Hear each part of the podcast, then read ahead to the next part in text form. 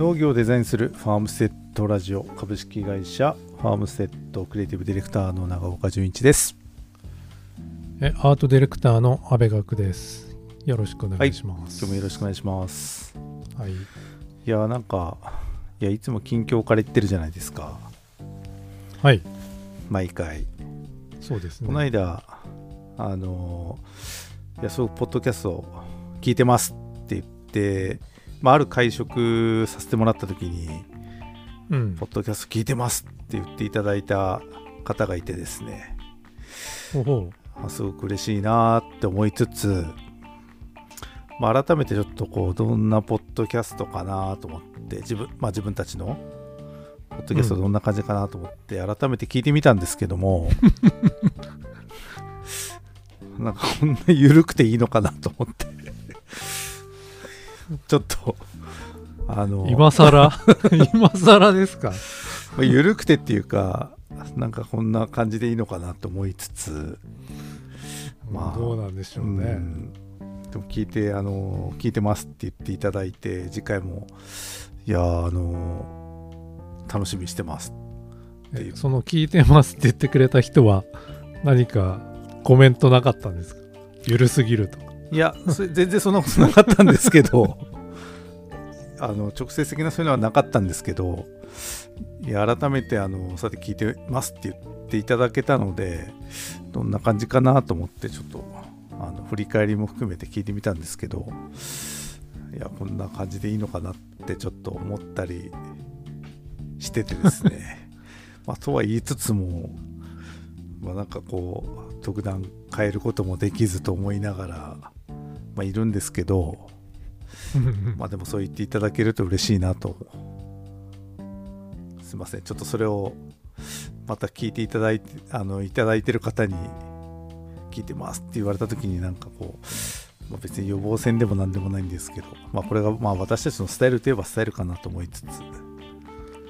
まあいや本当はねあのちゃんと台本とか作って いやいやいや。しっかりやるのが本当なんじゃないかなと思うんですけど、うん。多分そういうのは続かないですね、全く台本とかないからな。そういうのをやらなきゃいけないってことになったら多分やれないですよね、なんかね。と言い訳をしながら。そう。それで「いやあれっていつ収録してるんですか?」とか「どんな感じで、うん。あのあれって本当台本あるんですか?」とかあの「すごく興味深いです」ってすごく言ってくれればくれるほどなんかこうずしずしとなんかこう来るなと思ってですね。いやこれ聞いてもらってる方にぜひねあのそういうご意見とかお叱りとかいただけるとなんか改善のうん。糸口もあるんじゃないかなと思うのでいや。皆さんなんかうちのあのホームページの、えー、と メッセージフォームとかからですね 来るのかな？もっとこうしろとかなんかご意見いただければ、ん。あの嬉しいですけど、うん。でもあのそうやって反応いただけるというか聞いてますって言っていただけるだけでもありがたいなと思って、はい、はい、そんなすいません。そんな冒頭から始まりましたが。うまあそれでき、まあ、近況？ん、で近でい況つもながらの近況近況近況はそんなことも結構ありつつな近況なんですけど。はい。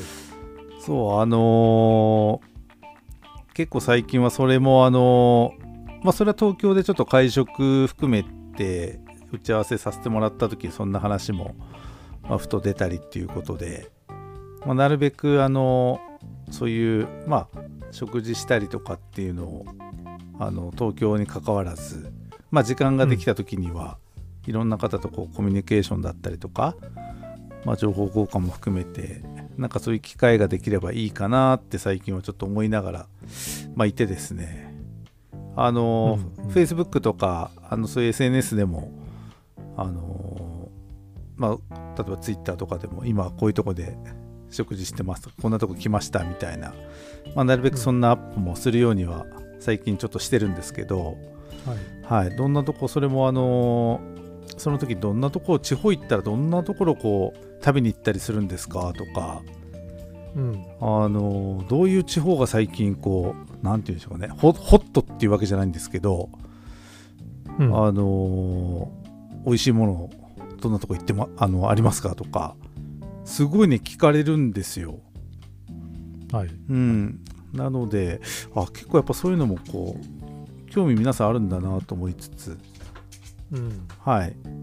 であのいろいろまあ変わらず地方は行ったりしてるんですけどちょっとあのー今週あるお店に行かせてもらった時のちょっと話をしたいなと思っていて。うん。えーっとですね福岡。はい。えー、と中洲ですねにあの森本さんっていう焼き鳥屋さんにちょっと食事する機会があって、えー。はい。あのーカウンターかな？カウンターが何席だろう？78席あってあと個室があのちっちゃい個室が1つぐらいあるようなまあこじんまりした店なんですけどおえみゆっていう最近のあのちょっとミシュランに並ぶようなちょっとこう評料理のお店の評価する雑誌になんかこう掲載されたっていうことも言われてましたけど、うん焼き鳥屋さんに行ってですね、はい。そこはあの大分かな？大分のある地鶏を専門に扱う焼き鳥屋さんではい。すごくこう福岡っていうとまあもつ鍋だったり、まあ、焼き鳥屋さんも結構屋台文化が多いので、まあ、結構リーズナブルで美味しいもの福岡で食べれますけどまあそこ全部コース料理であの丁寧にですね焼き鳥をいただけるお店なんですけどうんあのその方が、まあ、今はこう契約農場とあのから直接あの鳥を仕入れて厳選されたものをこう提供していただけるとお店なんですけど、まあ、話していたらいや僕の夢はやっぱりこう自分で鶏飼いたいんですってえ言われていて「えなんでですか?」って聞いたら、まあ、すごく大変だし、あのそういうこう生産者さんのやられてることってすごくまあ本当に生半端な気持ちでできるっていうことは思ってないんだけど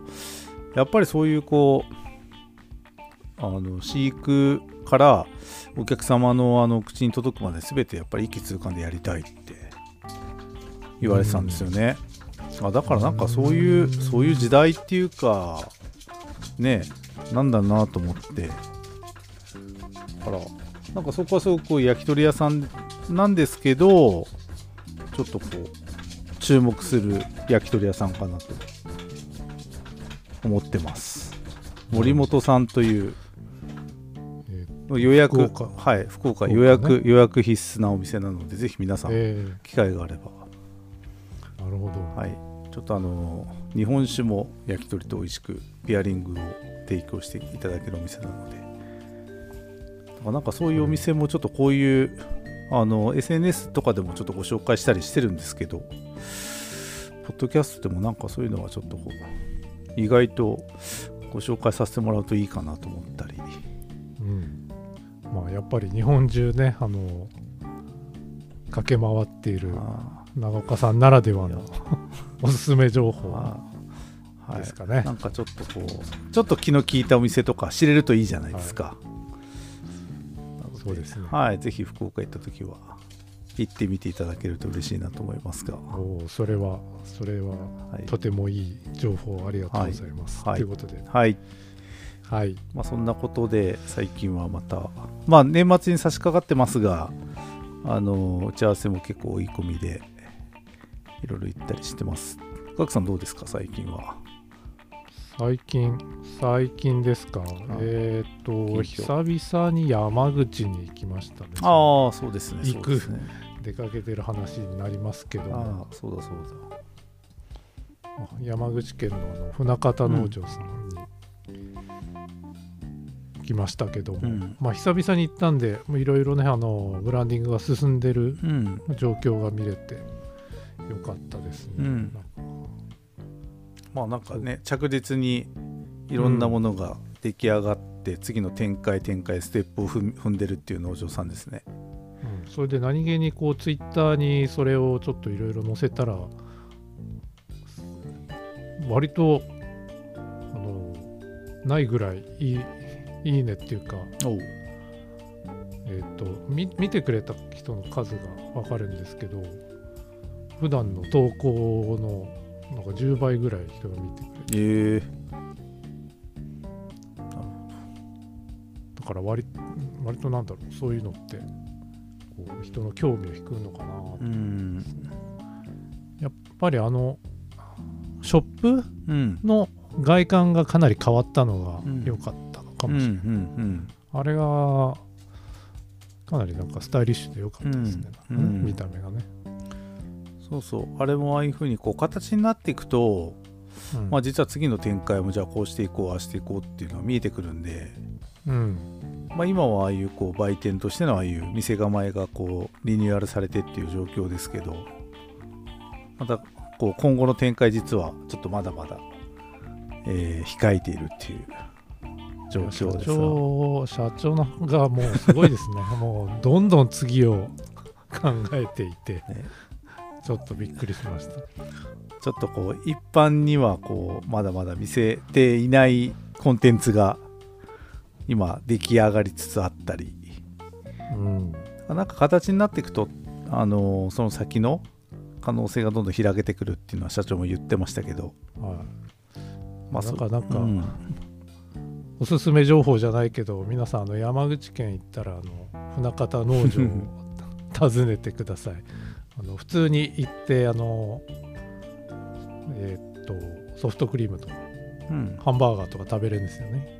うん、食べれます。はいはい。たりとかものすごいあの美しい風景のを楽しんだりできます。あそこ冬でもやってるのかとねな冬はそういえば。売店はやってます。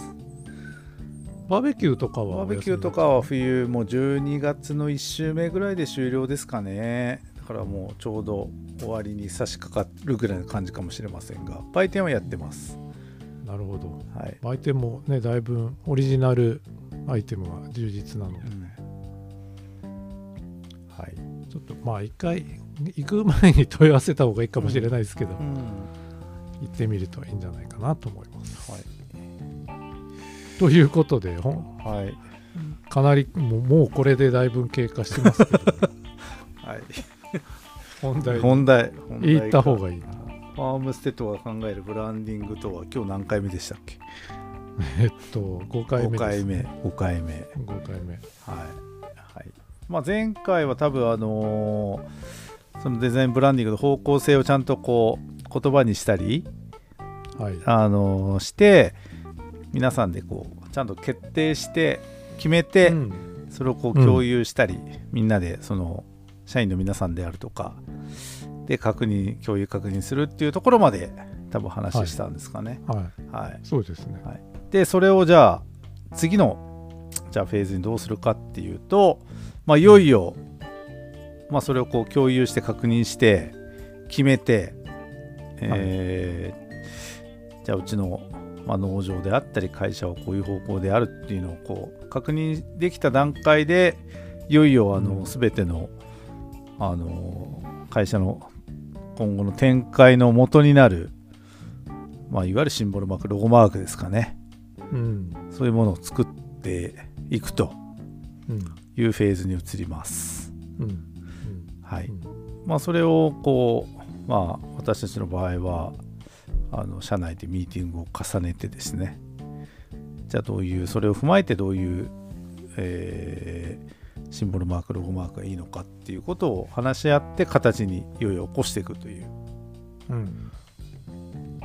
段階ですね。そうですね。はい。その辺でどうですかね。まあ、こんこれからはこう、まあ、あとディレクター、デザイナー、まあ、制作っていうところのこうメインイベントになってくると思うんですけども、その辺でこう重要な、ちょっとこれ多分1回じゃまたこれも終わんないかもしれないけども、どうでしょう。まず、まずこう、そういうフェーズになって、まあ、組み立てて制作していく上で、まあ、意識したりすること大事なことってどういうことになりますか？あのここに来るまでにもうもう4回も話してるようにかなり、あのプロセス踏んでるわけですよね。うん。でね。でブランディングの方向性って無限にあってうん。あのいろんな方向性があってももうその方向性はすごいあのいろいろなあの方向の可能性があるんですよ。うんだけれども大事なのはそれをどこに絞っていくかうん。っていうことで、まあ、それによってそのデザインのほのこれまた方向であるとか、まあ、それが表現するものの方向であるとかっていうのは決まってくんだけどもそれを決めていくのがその今までずっと積み上げてきた、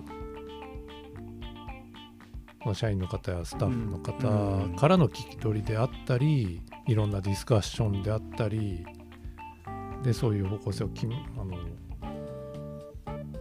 ちゃんと決めるあの活動であったりうん。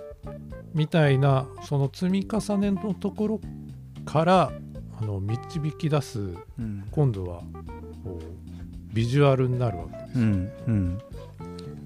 なんだけどもそれ今までの積み重ねがないとそもそもできないことだし、うんそれをいかにこう生かしてというかそれをこう100%いや100%以上うん表現できる今度はあの今まではなんか考え方の方向性をこう決めていくみたいな感じだったけどそれをもとに今度は表現の方向性を決めていくってういうん。うん。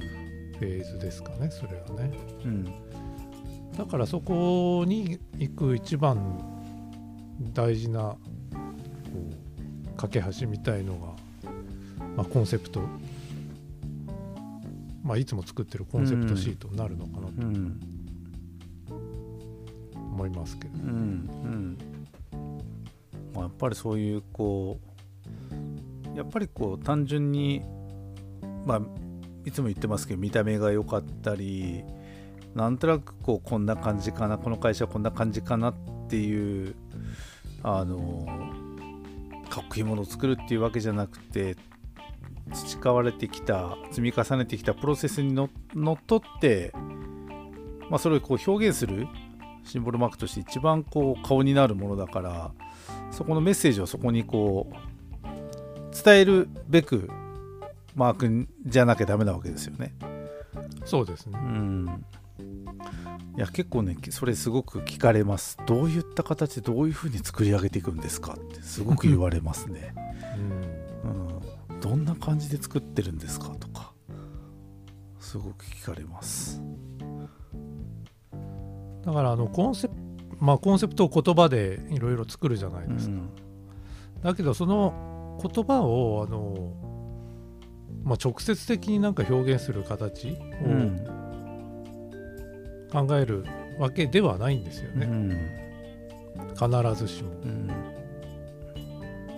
やっぱりなあんまり説明的になってしまってもそれはマークとしてはあまりあまり良くないというかね、あの表現が多すぎることになっちゃったりするので、もっと表現としてはシンプルにするんだけどでもその前提としてはそのちゃんと考えられた方向性に沿ってないといけないし、うん。まあ、そうじゃないと、まあ、そもそもあの納得できるみんなが納得できるものができないので、うん。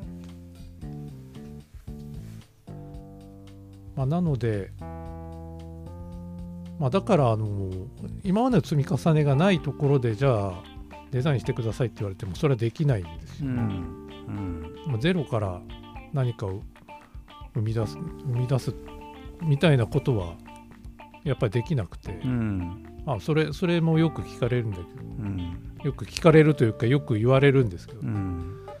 あのすごくなんかゼロから考えてて考えることをそんなたくさんやっててすごいですねって言われますけど、うん。ゼロからやってることは何一つなくて、そういうあの